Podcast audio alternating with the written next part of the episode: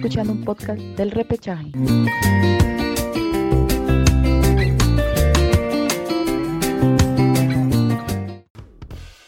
Hola, ¿qué tal? ¿Cómo están? Bienvenidos a una edición más de El Repechaje. Les saluda Alejandra Ponte y el día de hoy estamos reunidos acá con los muchachos para comentar el acontecer deportivo nacional e internacional.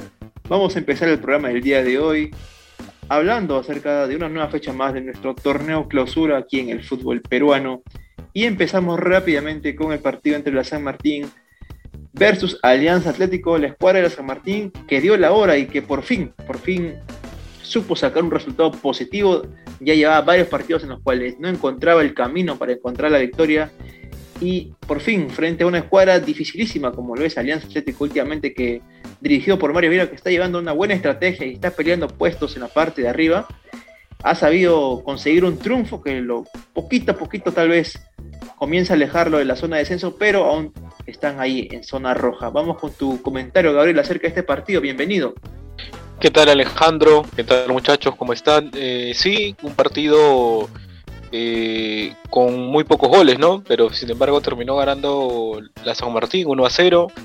Eh, creo que fue una victoria importante, tres puntos vitales para la San Martín en su lucha por el descenso, mientras que un Alianza Atlético que demuestra, pues, ¿no? Que, que de fuera de Piura, fuera del calor del norte, pues le, cuesta le cuesta bastante, ¿no? Sobre todo jugando de visita.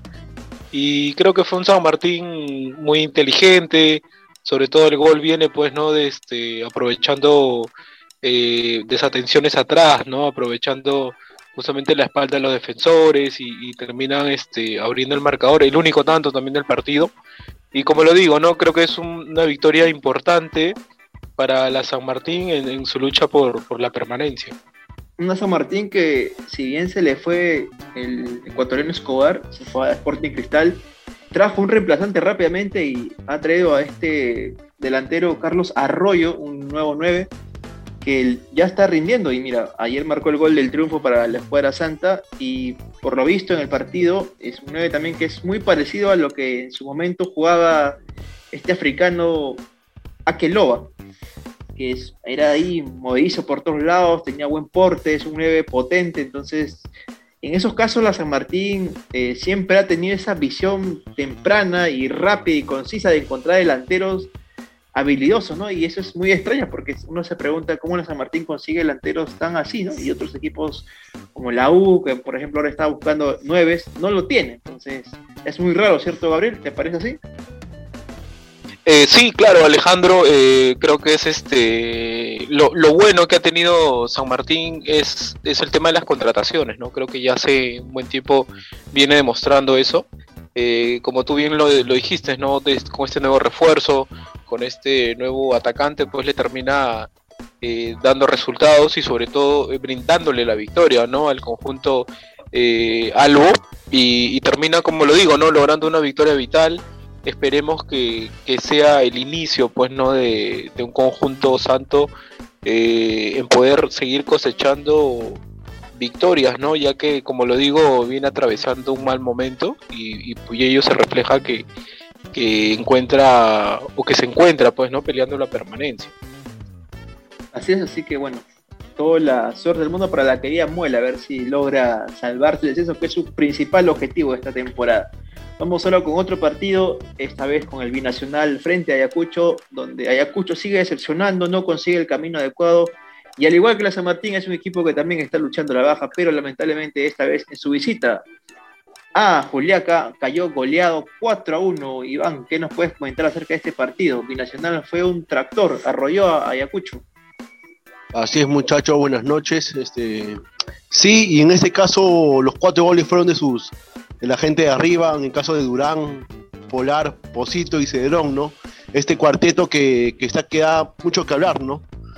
Eh, Durán se hizo un golazo y un, partido redondo. Eh, sabemos que Nacional de, local es muy, es muy fuerte, ¿no? Y sacó provecho de eso y goleó a, un Ayacucho que se está pero despedazando poco a poco, ¿no? un Ayacucho que no ha sabido mantener ese buen juego que se le recuerda en la Copa Sudamericana, en los primeros partidos sobre todo, y que es un candidato serio a descender. Y no lo vería mal, dado que Ayacucho es un equipo que está constantemente en reestructuración, un equipo que anteriormente se llamaba Intigas y que podría decirse que descender tal vez le haría bien para organizarse a nivel deportivo, a nivel de divisiones inferiores, porque entendamos todo que en Ayacucho el fútbol, si bien es algo que toda la población lo juega, pero que no está bien desarrollado y no está bien aplicado. Entonces, ah, tal vez eso de descender a segunda división puede que ayude al equipo y sobre todo a los dirigentes, ¿no? A saber entender cómo hacer una buena estructuración a nivel deportivo. Pero bien, Binacional lo ha goleado a la escuadra de Ayacucho y bueno, Binacional sigue sumando puntos. El técnico Valencia eh, sigue dando la hora con sus tácticas ahí de esperar al rival y sobre todo cuando tiene el momento preciso, ahí meter el gol. Y ahora fueron cuatro en esta ocasión. Muy bien. Felicitaciones para Binacional. Y, aparte que un Techera que, no aparece, ¿no? Un Techera que en Sudamericana era como, como el, el eje de, este Ayacucho y, en, la pieza local no está dando la hora, no aparece. Y creo que también por eso que Ayacucho ha bajado mucho ese nivel, ¿no? Sí, el caso de Techera, eh, por ahí te puedo soltar una información, es que el muchacho está pensando ya quererse de Ayacucho. Eh, tenía muchas ofertas y en su momento se decía que tenía ofertas de Sporting Cristal, al final no, simplemente quedó el rumor, también se decía por el mismo jugador, expresó que tenía ofertas de Peñarol de allá de Uruguay, tampoco fue fructífero, no, no, no pasó por mayores, y yo creo que la cabeza del jugador está en ya irse del club, entonces puede ser que eso esté influenciando. Y hasta ahorita lo que no entiendo es cómo Ardiles, que metió el único tanto en este cotejo, sea suplente. Si Ardiles entró y creo que la tocó más que todo el equipo el primer tiempo. No sé cómo Ardiles puede ser suplente, no, no lo entiendo hasta ahorita. Sí, bueno, como te mencionaba y bueno, lo recalco, eh, Ayacucho es un equipo irregular, mi, yo, mi opinión propia es que Ayacucho necesita descender para reorganizarse deportivamente. Eh, al borde de que esto pueda afectar a los jugadores, pero bien, es una opinión propia y pienso que eso le va a ayudar al equipo que pueda organizarse correctamente. Ahorita no lo veo para que pueda permanecer en primera división, pero bueno, tal vez al final de temporada los propios jugadores nos puedan hacer lo que muchos nos dicen, nos puedan callar a los periodistas. Entonces, veamos cómo le va la escuadra de Ayacucho Fútbol Club. Vamos ahora con otro partido rápidamente el partido entre Sport Huancayo versus ADT, un partido aburrido, quedó empate. No se hicieron mucho, a las justas fue un 1-1. Pero bien, vamos con el comentario de nuestro compañero Jorge. ¿Qué tal este partido, Jorge? ¿Cómo lo viste? ¿Qué tal, amigo de repichaje? Firmaron un empate, ADT de contragolpe intentando ganar el partido. Sport Huancayo, ¿qué le pasó? Mira, imagínate, siendo segundo en el torneo de apertura, segundo, y está con esta mala racha de no ganar partidos. Solo sumó una victoria de cinco encuentros disputados. ¿Cómo es, no? O sea, ¿qué, qué le pasa a Yacucho? Sí. Eh... Ah, por Huancayo. Por Huancayo, claro. Eh, por Huancayo que, bueno, sigue apelando a su táctica de ir al ataque, Jorge. ¿Cómo lo viste en este partido? ¿Siguió esa misma premisa de atacar siempre o ya se preocupó un poco en defender? Que es lo que muchos se le critica a la escuadra de Huancayo como comenzó atacando, pero o sea, ATT nada más se comenzó a, defender y de control más. Baloyes anotó para el rojo matador, mientras que Renfijo puso la igualdad. A diferencia de la primera etapa, Sport Huancayo vive una realidad totalmente distinta en el torneo clausura. Sí, tal cual. Eh, pero de todas maneras, los puntos que está logrando Sport Huancayo ya en partidos pasados también lo están ayudando a mantenerse. Es una escuadra que se pensaba que podría pelear puestos más altos ahora en el clausura, dado que en la apertura estuvo ahí palma a palma para poder conseguir el título con Melgar, al final Melgar pudo conseguir, pero ahora como tú mencionas tiene cinco puntos, aún está en zona baja, pero veamos qué tal le va en los próximos partidos. Vamos ahora con otro partido también, Jorge, contigo. Vamos a comentar acerca del partido entre Atlético Grau versus César Vallejo. El Grau que ganó 1 a 0, ¿cierto? Esto no pudo dar pese a los, esfuerzos de los jugadores como Jan Ragodara y Jairo Vélez. Atlético Grau de un corne a último minuto, a los 90 minutos. Franco mete el gol de la victoria para el Atlético Grau. Era un partido cerrado, o sea, estaban cerrados ahí que no sé, que no, no nadie dominaba el partido. El mejor para mí era Sandoval. Esos pases precisos, que dio un pase monumental, que la paró con el pie un jugador delantero, pero se la falló con el arquero Ah, comenzando el partido, pero no pudo definir. ya, No y- obstante, pues ya había cumplido los 90 minutos y apareció el gol de triunfo. Sí, fue un gol al 93 minutos de Daniel Franco. eh, este marcador que le ayuda a, la César- a- perdón, a, a Atlético Grau a escalar posiciones, porque también es una escuadra que está comprometida mucho con el descenso. Pero un gol salvador ahí al último minuto, que ya nos está volviendo, creo, común, porque también en el partido que vamos a contar después de Sporting Cristal también hubo Sí. este caso similar, pero bueno, en este fue caso contrario, no terminó en gol. Pero bueno, esto le ayuda a la escuadra del Atlético Grau a seguir sumando puntos y poder alejarse de la, de la parte baja del acumulado sobre todo. Vamos ahora con otro partido rápidamente también, el partido entre Deportivo Municipal y Sport Boys, un partido que también quedó igualado 2 a 2, una escuadra de Municipal y también podemos decir la escuadra de Sport Boys que necesitan puntos. Municipal que estuvo en la apertura luchando en las primeras fechas por el título y luego tuvo un bajón terrible y ahora quiere retomar esa senda, pero igual se mantiene ahí en partidos donde necesita ganar, empata. Y eh, por el Boys, por el contrario, una escuadra que necesita ganar para alejarse de posiciones bajas y no pelear como habitualmente decimos, no, el Boys pelea siempre la baja. Pero no, esta vez Boys también fue atrevido y bueno, en este caso empató un, eh, igualó el partido 2 a 2. Vamos ahora con el comentario de Daniel. Daniel, ¿qué tal? Bienvenido. ¿Qué te pareció este partido? Buenas noches en general a todos, a todo nuestro público que nos escucha. Bueno, y el, el partido estuvo muy cargado de emociones, ¿no? Primero el, el Boys se adelantó y después el Muni lo empató en el primer tiempo. Después ya vimos de que el Municipal se eh, remontó y metió otro gol, pero ahí al final el Boys, el Boys al final terminó decretando el empate que terminó sentenciando todo el encuentro, ¿no? Recordemos que estos dos clubes ah, han tenido problemas con su dirigencia. En el caso del Muni, que se, que se habló mucho de que, de que el presidente le debía sueldo a los jugadores. En el caso del Boys, una situación similar. Y también recordemos que el Boys ha tenido un cambio de administración. Y, y también, eh, también recordando el caso del Sport Boys, que, que se dijo de que los jugadores en el partido contra, contra State habrían viajado en bus a último momento, el cual eso incomodó mucho al plantel pero a pesar de a pesar de todo esto, ha sacado, yo, yo considero un resultado muy, muy justo para el partido que se dio. Tal vez el Muni pudo haber hecho algo más.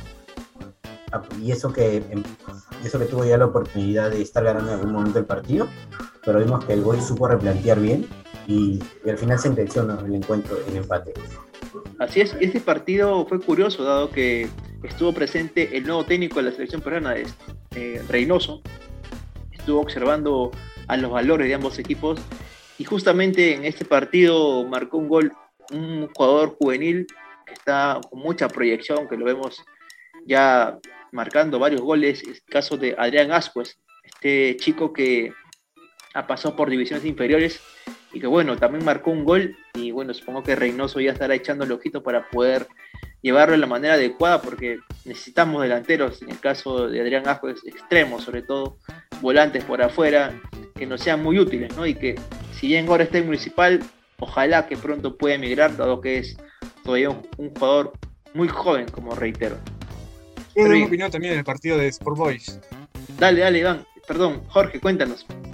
Boys comenzó ganando el partido de visita, pero para mí el mejor jugador era ese, el, el armenio Josian, Que el mejor jugador del partido que tiene el Boys. Luego empató Municipal y, de- y ese, o sea, él dio pase, el armenio, para el gol y también metió el gol de- del empate. para ti fue la figura el armenio. Sí, el armenio, el, el Sí.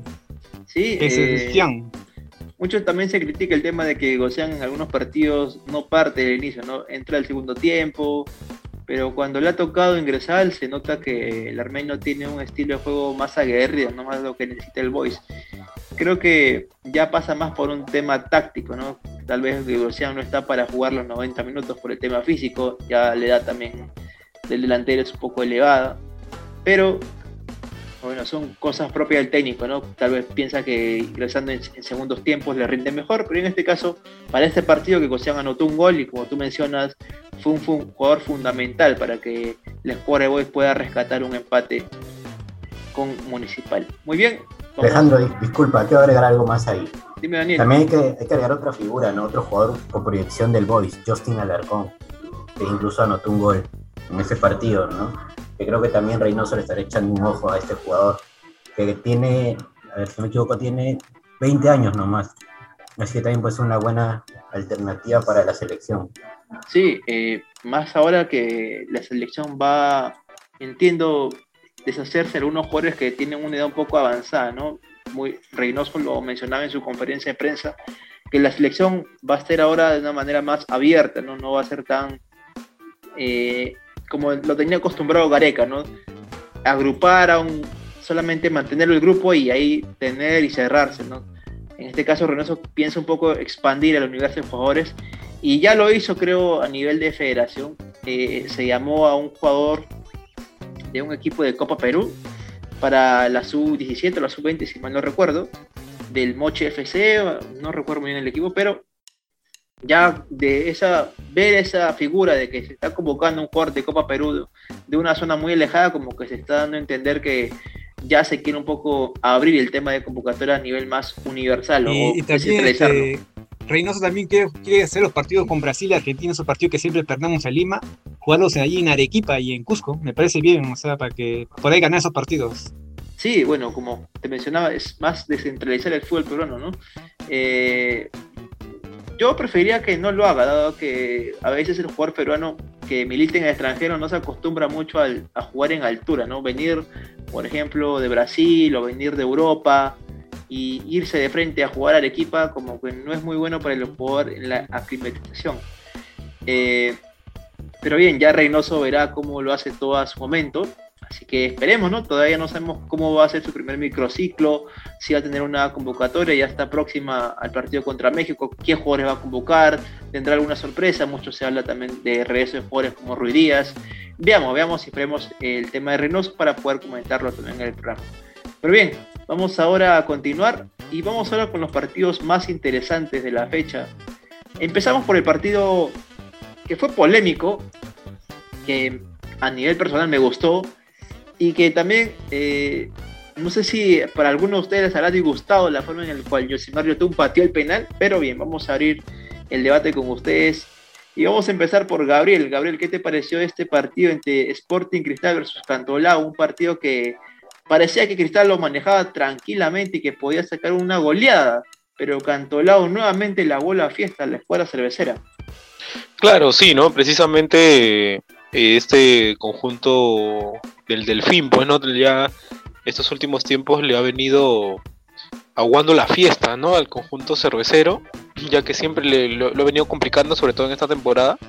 Y creo que en este partido no fue la excepción, ¿no? Un cristal que, que a simple vista parecía que se iba a llevar una cómoda victoria, pero corriendo los minutos, el mismo Cantolao ya se fue acomodando mejor en el terreno de juego, fue aprovechando las oportunidades que tuvo y creo que logra un empate eh, merecido, para mí merecido, en el sentido de cómo supo manejar los tiempos, de cómo supo contrarrestar al rival, ¿no? Creo que a través de allí es que, es, que yo le doy mérito a Cantolao, ¿no? Y un cristal que, que cuando fue superior no supo, no supo liquidar, yo creo que más allá de del tanto que quizás hubieran podido desequilibrar la balanza con el penal errado de Yotun, yo creo que eh, la victoria no iba, no iba a apañar el, el, partido que había hecho Cristal, ¿no? Entonces yo creo que ese Cristal tiene mucho que corregir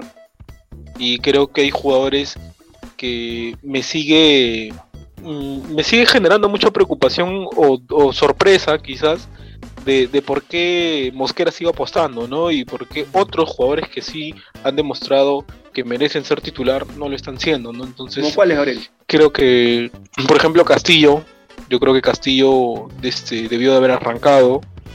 Eh, sin embargo, para Mosquera parece que, que, Castillo todavía le falta bastante. Yo, yo, al menos los últimos partidos me pareció que, que ya, ya tiene bastante performance, ya ha demostrado que, que, ya está ¿no? en la capacidad realmente de, de asumir mayor protagonismo ¿no? dentro, de, dentro de este equipo, pero para Mosquera quizás no, pero, pero como lo digo, ¿no? yo creo que más allá de que si hubiera sido una victoria o no, yo creo que no, no apañaba el, el mal juego que, que, terminó haciendo Cristal, pues no, y no lo que al menos eh, uno, uno preveía.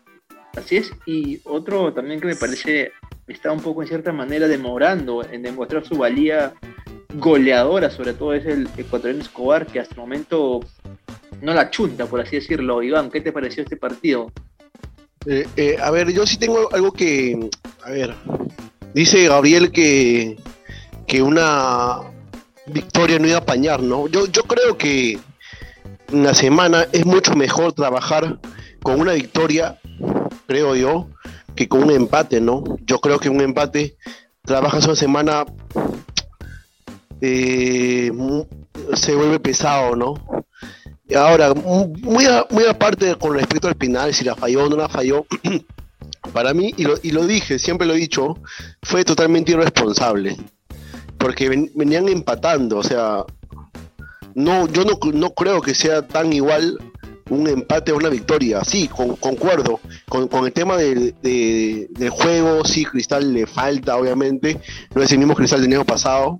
Sí, hay cosas que corregir, pero igual, o sea, no, no es lo mismo una victoria que, una, un empate, no, no es lo mismo. Una victoria te da tres puntos, un empate un punto, ese es por un lado. Este, con, con respecto a tu pregunta, este, sí, Alejandro, este, Jofre Escobar todavía no anota. Eh, aún tiene que despegar Escobar, ¿no? O sea, todavía no, no es lo mismo que, cuando vino de San Martín, siendo goleador. Sí, dime, Alejandro, te escucho. Sí, sí, eh, nomás quería agregar que en este caso Escobar, Mosquera le está dando una confianza total a, a Joffrey porque Mosquera prácticamente ha borrado del, del equipo a Percy por ejemplo, ¿no? Eh, su principal competidor de Escobar. En este caso, Mosquera ha preferido mantener a Ávila como delantero 9 y a la par mantener a Escobar, ¿no? Y Lisa parece que también es un delantero que de, salvó, me parece, a Cristal y en esta ocasión Mosquera parece que ya le está dando, eh, por así decirlo, una forata, donde está dejando de lado al jugador canterano de Sporting Cristal. Y también me parece mal porque pienso que Cristal, como mencionaba Gabriel, eh, el partido lo tenía dominado. El tema va en que abusa demasiado de, mantener los toques cuando el partido está ganado. Eh, hay que entender que cuando un partido se está ganando, no hay que eh, tener respeto por el rival, hay que seguir atacándolo, hay que meter más goles. No hacer ese, tal cual como tú mencionas, eh, la irresponsabilidad de meter un pique a un balón simplemente para que, bueno, el partido está acabando, hay que ya este, darle un, algo al hincha para que lo vea y bueno, que se vaya feliz a casa. No, no es tanto así. Hay que asegurar los goles. Más respetamos al rival metiéndole goles. Si quitamos esa función y abusamos del toque que Cristal siempre lo hace, y cuando no lo debe hacer, ocurren estas cosas. No solamente ocurrió en este partido, ya se vio también en partidos de la Libertadores, que Cristal abusa mucho del toque y eso no le permite ser un equipo colectivamente correcto a nivel de ataque. Entonces creo que también ahí está fallando el escuadra de Mosquera y no sé si Mosquera eh, compartirá eso porque en la conferencia de prensa el técnico mencionaba que Cristal merecía ganar, pero que al final la responsabilidad no era el, no era el equipo, sino la responsabilidad de él. Entonces, eh, ¿hacia dónde nos lleva eso? Eh, ¿Es culpa de los mismos jugadores que el equipo esté jugando mal en el campo o es simplemente que ellos seguían por lo que Mosquera está dirigiéndolo desde el banco y aplicando mal una táctica. Entonces, ¿cuál es el problema? Porque no solamente viene de ahora, sino es un problema que ya viene de varios partidos atrás. Entonces, si el, problema es Mosquera, eh, yo creo que, como ya hemos comentado en, anteriores podcasts, la solución es que Mosquera salga del equipo, porque está afectando a un buen equipo que tiene Sporting Cristal. Tiene jugadores de calidad, que eh, tiene ahora también a Note y que lamentablemente eso no hace que el equipo juegue bien. Sí, sí, sí, concuerdo contigo. Ahora, algo que también eh, quisiera decir es que cuando Cristal hace los cambios, no se nota eso. A ver, uno cuando hace cambios es porque quiere jugar mejor o, quiere al menos eh, meter más goles. Cristal mete a Jofre Escobar, mete a Bonanote y no se ve que el equipo juegue mejor con, al, equipo titular. No sé si concuerda conmigo o no, pero yo no noto una diferencia cuando entra Escobar, cuando entra Buenanote. Eh, sí, yo creo que efectivamente el conjunto de Cantolao eh, vio el partido de Alianza, ¿no? Vio ese partido, vio cómo Alianza eh, de alguna manera controló pues a, Cristal en la fecha anterior y creo que de ahí tuvo, tuvo ese manual y, supo contrarrestar, como lo digo, a un Cristal que, que, que hasta ahora sigue teniendo ese problema, ¿no? Que a veces cuando hay equipos que por momentos se le tiran atrás, que por momentos eh, le cierran los espacios, pues le cuesta, ¿no? Creo que ese fue ese es el gran problema que tiene Cristal.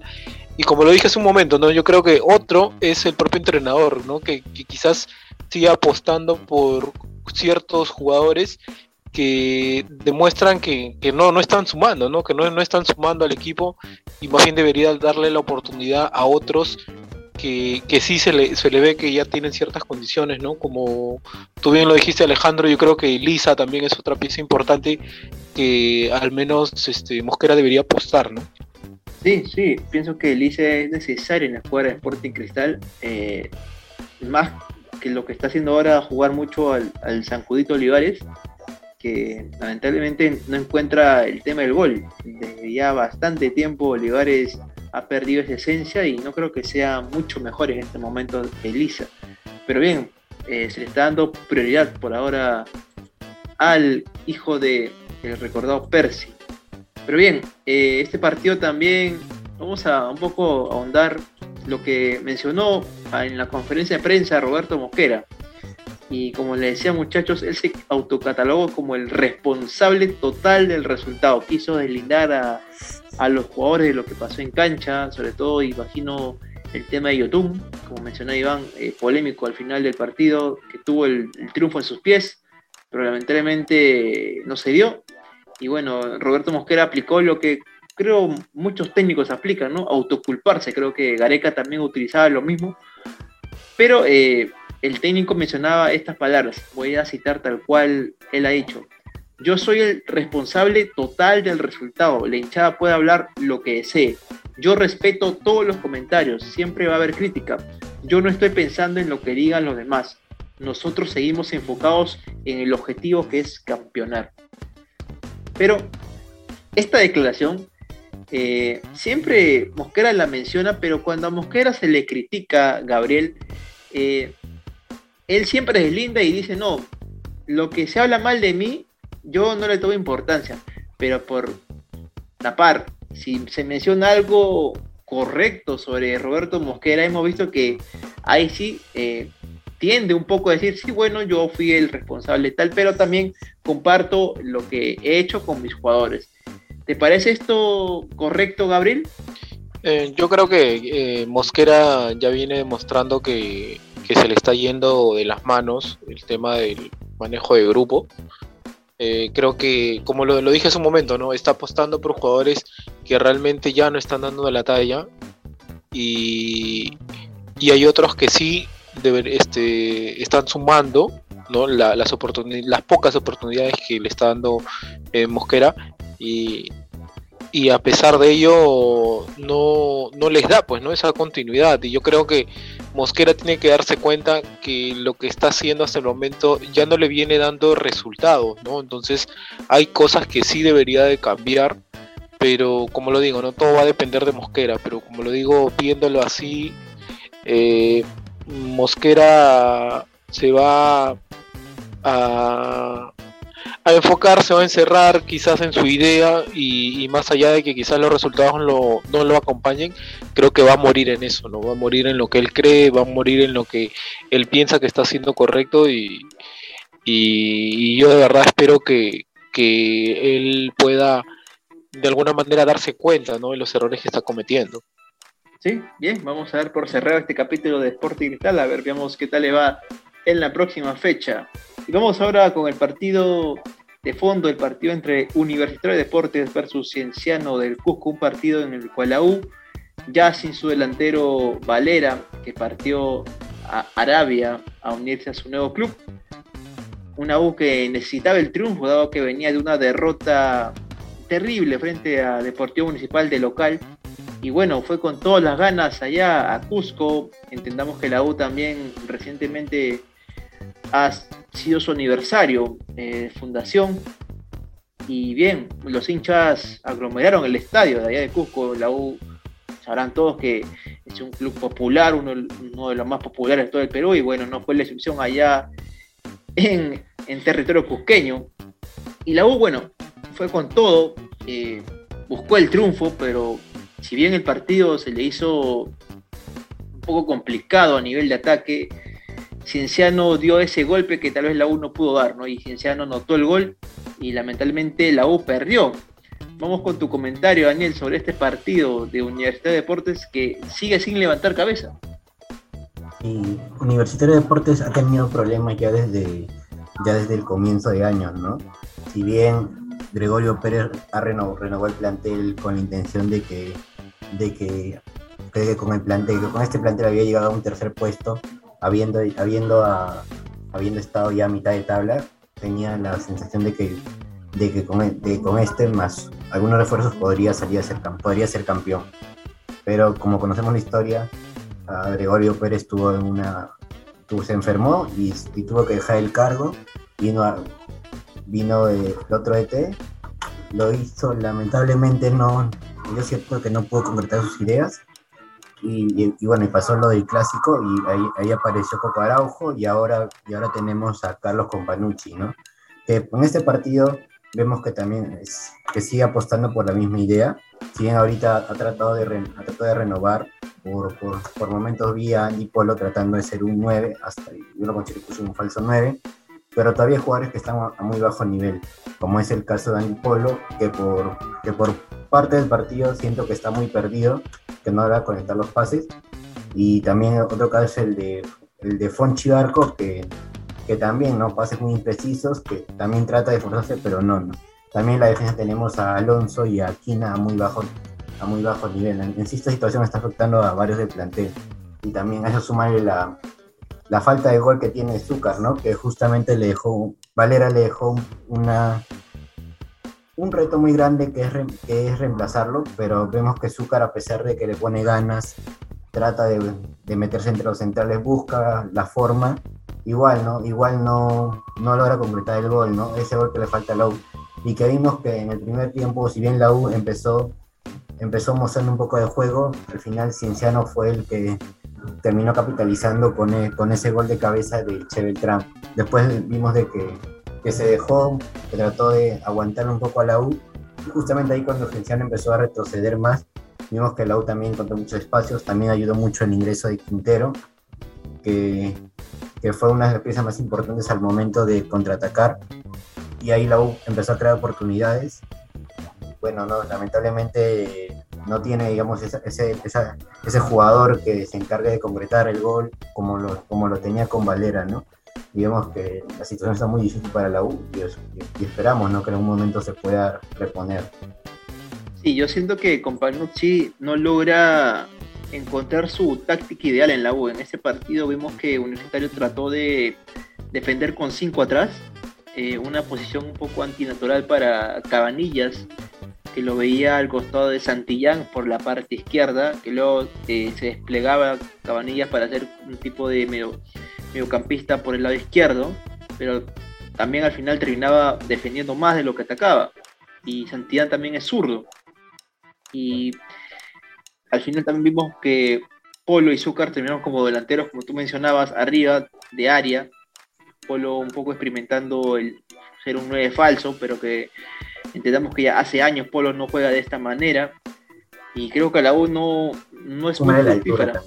Sí, y yo creo que con Panucci aún no logra eh, saber qué once poner en la cancha, de qué jugador ubicarlo correctamente, y más aún con la pérdida de Valera, eh, se le complica más las cosas con Panucci, ¿no? De poner a Barco, a veces pienso que posicionarlo en el centro del campo como que no me convence mucho, yo preferiría ponerlo más a Vilca, que lo veo como movilidad, pero con Panucci de que está en el club a Vilca lo ha utilizado solo como recambio, más que titular.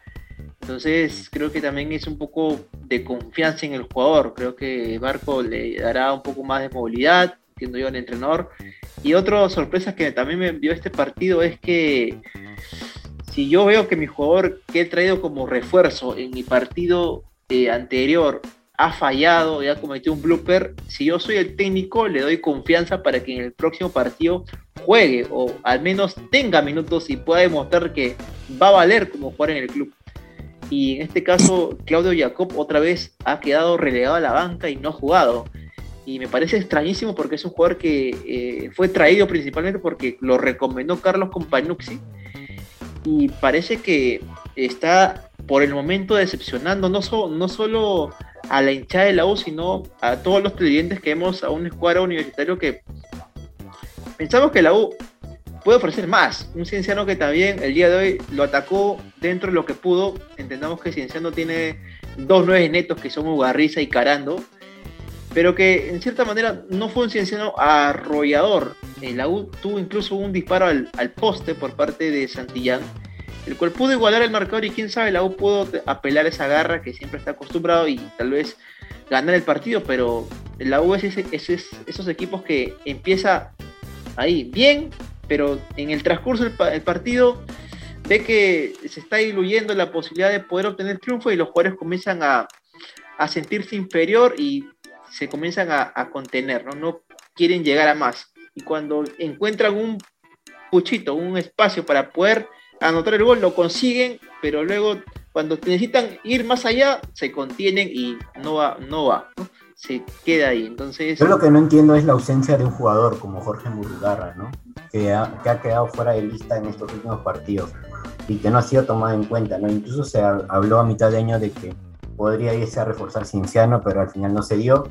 Yo creo que el jugador pensó de que podría tener más oportunidades pero ahorita yo lo veo congelado, parece que no sé si será del gusto de, del DT con Panucci, pero yo creo que sería una pieza importante en el, de cambio, ¿no? Justamente para el medio campo, teniendo en cuenta el bajo nivel de, de Barco y también de, de, Jacob, ¿no? Que justamente tú mencionaste que tuvo el, el, error, pero yo creo que la U todavía tiene, ¿no? Tiene, tiene cambios, incluso podría apelar a su reserva, ¿no? Su reserva que recordemos que está puntera en, en el campeonato, que ya seguro su pase a la segunda a la, segunda parte.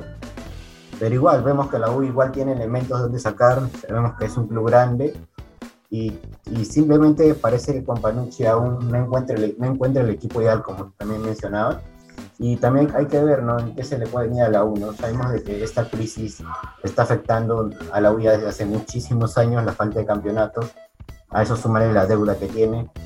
Y, y bueno, y tenemos que ver ¿no? cómo se soluciona. Si bien Hace unos días he escuchado una entrevista que le hicieron al abogado del Universitario de Deportes, donde él mencionaba que, que le gustaría tal vez contratar más, más jugadores para la U, pero lamentablemente la U también tiene que asumir una deuda ¿no? muy grande, muy grande, que ya viene desde hace muchísimos años, ¿no? y eso también hay, que entenderlo, de que hasta cierto punto la U no, no podría hacer grandes contrataciones como otros equipos.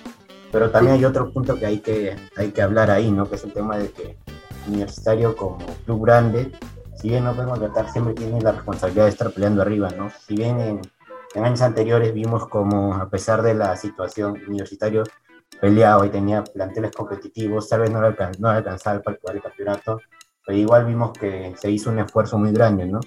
Pero parece que este año, a pesar de haber, de haber ahora, de haber ahora uh, llegado Jan Ferrari con la promesa de un cambio para para universitario, vemos que en el ámbito deportivo hay un desorden increíble, ¿no? Comenzando por, comenzando por las malas contrataciones, también con la asignación de Barreto, ¿no? Que es el contrato por otro puesto y al final, al no encontrar el adecuado en el puesto de gerente deportivo, tuvo que él asumirlo, ¿no?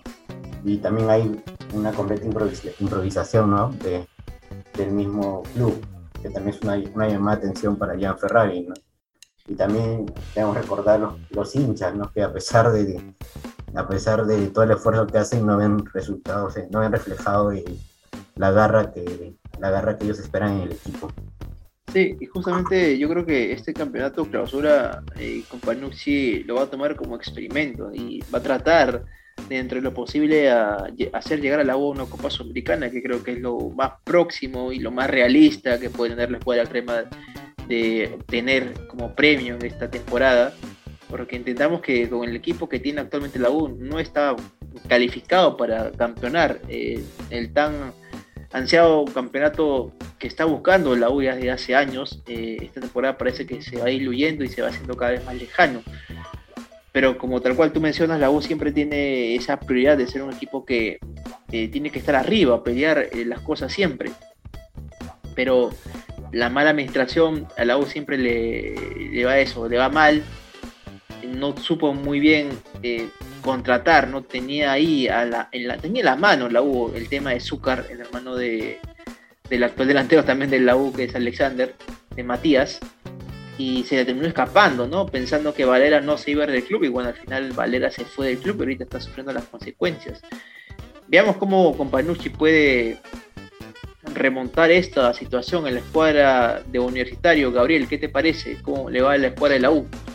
Ah, sí, no creo que es una nueva derrota para Universitario. No creo que eh, después de fue un golpe bastante duro el haber perdido con Municipal jugando en casa y creo que este esta nueva derrota mm, tiene cierta responsabilidad, creo, bueno, gran parte de responsabilidad creo yo este con Panucci en el sentido de que eh, respetó más el tema de la altura y que, al mismo cienciano, ¿no? O sea, por eso es lo que tú mencionaste, ¿no? Que, que, fue un universitario mucho más cauteloso, un, universitario que buscó siempre este, defender bien, ¿no? estar bien ordenado atrás. Y, cuando se encontró con ese marcador adverso, creo que fue donde un poco donde termina reaccionando, un poco donde se da cuenta de que a este cienciano sí se le puede hacer daño, pero creo que ya era muy tarde ya, ¿no? Con el marcador, este, como lo digo, en contra, el tema de la altura, creo que eso, ese, ese termina siendo el grave problema eh, sobre todo en el segundo tiempo, ¿no? Creo que Universitario mejoró, ya que en el primer tiempo para mí, pues Cienciano, el gran dominador, eh, y en el segundo como que la U equipara un poco las cosas, pero como lo vuelvo a reiterar, ¿no? Yo creo que eh, leyó mal el, este, el planteamiento con Panucci, porque siempre tuvo en la mente el tema de la altura, el tema de la altura, y no supo darse cuenta que que jugando en la altura y a este cienciano sí se le puede hacer daño, ¿no? Obviamente también hay que ser inteligentes para poder jugar, pero como lo digo, no creo que planteó mal en ese aspecto y, una, y un conjunto imperial, un conjunto cusqueño que termina logrando una buena victoria, que termina siendo el nuevo el nuevo este, el nuevo líder del torneo, ¿no? Ya que eh, Alianza no, no jugó esta semana, pero termina siendo líder y sobre todo en los últimos minutos quizás fue un poco dramático, ¿no? Porque en el universitario también buscó de forma incesante el empate, pero creo que Cienciano supo, eh, supo conservar esa ventaja, ¿no? Y, mérito, como lo digo, por, por Cienciano, ¿no? Que supo mantener justamente esa ventaja. Y yo quisiera agregar unos datos eh, a lo que justamente Daniel hace un momento mencionaba sobre Murrugarra, que era un jugador que no ha tenido disposición en el cuadro de Companucci, incluso no ha sido convocado para este último partido frente a Cienciano. Y también me sorprendió mucho el tema de que no fue Novik, ¿no? no estuvo convocado para este partido el uruguayo, que ya de por sí en varios partidos pasados eh, se nota un jugador que solamente es para segundos tiempos, no sé si es por un tema físico o por un tema de disposición técnica, pero tampoco estuvo en este partido. Y sobre todo hay un jugador juvenil en universitario que eh, lo vi hace un par de partidos atrás, tres partidos atrás, o si no me equivoco, en la apertura, que se apellidaba Rugel. Me pareció un defensa muy bueno, eh, un chico que iba siempre para adelante, pero que también ha sido olvidado para Companucci, no lo está teniendo en consideración. Creo que como justamente mencionaba Daniel, hay jugadores en, la, en los cuales se puede eh, buscar una pequeña solución para algunas posiciones, pero que tal vez Companucci no lo está encontrando en estos momentos o no está sabiendo qué hacer con el equipo. Creo que mucho ha afectado el tema de Valera a la escuadra crema y veamos si es que para el próximo partido se levanta y puede conseguir un resultado que lo haga pelear en puestos superiores. Muy bien, cerramos el tema de la U y vamos a cerrar este primer bloque. Vamos a darnos una pequeña cuña deportiva y regresamos para hablar un poquito de fútbol internacional, qué ha pasado con el Barcelona, qué ha pasado con el United, con el City y también el PSG en Alemania que ha goleado con un gran chalacón de Messi. Ya regresamos.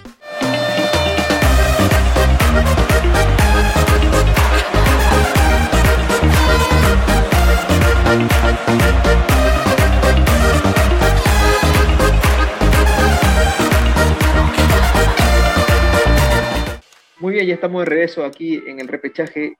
Vamos ahora a hablar acerca de el fútbol internacional, las ligas europeas que ya han comenzado sus ligas locales. Y vamos a hablar un poquito de la Premier League. Dos partidos interesantes que hubo aquí.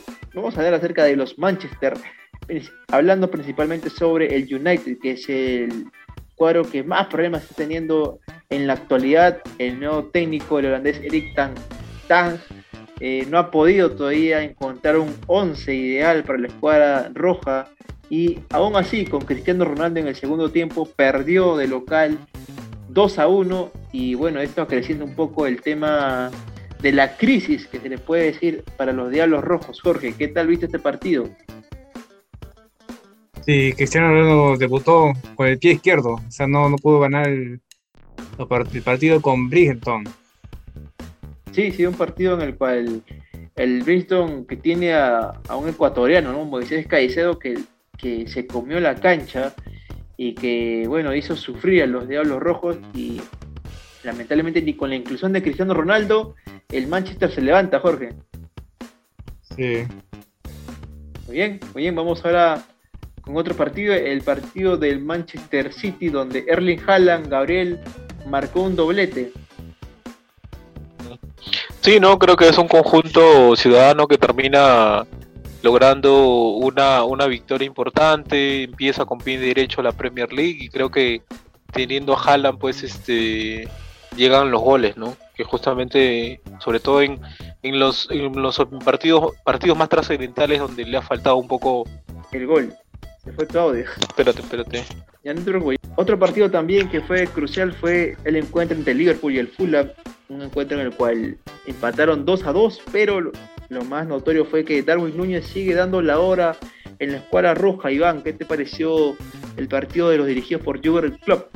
Sí, así es, así como el United que, que, perdió, otro equipo que tampoco no, no, pudo ganar fue el Liverpool que solamente pudo empatar, ¿no? Este, con un golazo de Darwin Núñez, el, uruguayo, ¿no? de, de, taco, ¿no? Eh, yo creo que este Liverpool, por más que haya empatado, es un equipo que siempre va a pelear la punta, ¿no? Siempre va a estar ahí entre los primeros. Yo creo que este fue, un tropiezo y, y, para mí fue un, fue un buen partido de Darwin Núñez, un partido de, de Mohamed Salah que también metió un gol, ¿no? Creo que va a dar mucho que hablar este equipito. Este equipo, bueno, no equipo, este equipazo. Sí, equipazo. Bueno, el Liverpool, entendemos que está en una reestructuración a nivel de ataque y ya están tratando ahí de incluir a Darwin Núñez, que les está respondiendo de buena manera. Yo creo que falta ahí un poquito ajustar el tema de mediocampo con el nuevo ataque que tiene la escuadra roja. Así que veamos qué tal va a los dirigidos por Jurgen Klopp. Daniel, el partido del Barcelona goleó 6 a 0 a Pumas y marcó su nuevo goleador, Robert Lewandowski. Ya está haciendo goles el polaco en España. un Barcelona muy arrollador, ¿no? Para hacer este uno de los primeros partidos que del cuadro catalán, si bien fue un amistoso, tuvimos entre el primer tiempo una lluvia de goles, ¿no? Yo recuerdo que al minuto 20 ya, ya iban cuatro. Después vimos de que, bueno, también hay que recordar que Pumas no es un rival tan exigente como, como otros, ¿no? Si bien Dios trató de dar todo, pero se ve el nivel, ¿no? El nivel tanto de plantillas, de, calidad también de los jugadores, etcétera, ¿no? Este Barcelona, yo espero de que ahora sí, para esta temporada, logre pelear la Champions. Si bien a otras temporadas por problemas administrativos no lo pudo hacer, ahora con los refuerzos, este Barcelona me da, me tiene con gran expectativa y, para y, ver, ¿no? y ver qué pasa, ¿no? En el y sobre todo ver qué pasa en el clásico, ¿no? Ese clásico con el Real Madrid, donde ahora sí el Barcelona lo veo mejor parado a diferencia de la temporada pasada. Vemos cómo va ese clásico español. Y finalmente, muchachos, vamos a hablar de una derrota del Even de Holanda, que bueno, ya sabrán que ahí está jugando nuestro compatriota Araujo, también está Pacheco y también está eh, este jugador de Alianza Lima, Gabriel, si no me recuerdo el nombre ahorita, se me, fue el nombre, se me ha volado de la lengua. ¿Recuerdas el nombre? ¿La Torre? La Torre, ¿no? La Torre, La Torre. Sí. No, La Torre no, es este. No, es otro delantero, el que vino de, por parte de Ayacucho. No me equivoco, es. A ver, vamos a buscarlo. No recuerdo muy bien, se me dio en la punta de la lengua, muchachos. Gonzalo Yo Sánchez. sé que está Pacheco. Gonzalo Sánchez, Ah. Gonzalo Sánchez, Gonzalo Sánchez, claro. Mm. También Gonzalo Sánchez es parte del Emen. Bueno, se enfrentaba a un dificilísimo PS, PSV, un equipo holandés que ha contratado al ex delantero del Arsenal, Luke de Jong. También contrató al ex eh, mediocampista del PSG, Xavi Simons. Y bueno, lo terminó goleando al Emen por tres goles. Y bueno, no, no fue un mal partido de Araujo, jugó bien dentro de lo que pudo, despejó todo lo que hizo posible, pero bueno, entendamos que el PSV es un grande de Holanda y Emen es un equipo que recién ha ascendido, así que la victoria fue arrolladora por parte del PSV. Gabriel, ¿qué te parece este partido? Bueno, sí, ¿no? Creo que es un conjunto de Pacheco, que ¿ah? termina... Pacheco, debutó Pacheco también. Sí, no creo que como lo digo, no los, los, los peruanos, sobre todo en este conjunto del Emen, eh, parece que son bastante atractivos, ¿no? Para ese conjunto neerlandés. Pero más allá de eso, yo creo que el PSV es un más que candidato, ¿no? A, lograr el título de, de la liga, ¿no? Y, y- sobre todo, pues se podría decir un mal debut eh, del conjunto del Emen, eh, sobre todo porque le termina debutando ante a, quien va a pelear el título, ¿no? Y, yo creo que la pasó bastante mal, pero espero realmente que se recupere este Emen, sobre todo que se mantenga en primera división, ¿no? Ya que estaba en segunda, volvió, volvió a la, a la máxima división de- de- del fútbol neerlandés, entonces yo espero de verdad que sepan recuperarse rápido y como lo digo, no creo que el objetivo del, conjunto es mantenerse en primera, ¿no? Sí, sí, esperemos que el Emen no, no descienda, ¿no? Porque ya la es la temporada en la cual descendió justamente también había regresado y terminó descendiendo otra vez. Esperemos que no sea de esos equipos regulones, por así llamarlo, en el cual van, bajan y suben, bajan y suben. Pero bien, muy bien muchachos, esto ha sido todo en la edición del día de hoy del podcast. Les recordamos que tenemos otras ediciones también que las cuales pueden escucharnos y ya saben que nosotros eh, apenas tengamos un nuevo podcast, lo estamos ahí subiendo al Spotify y a las diferentes plataformas en las cuales ustedes nos escuchan.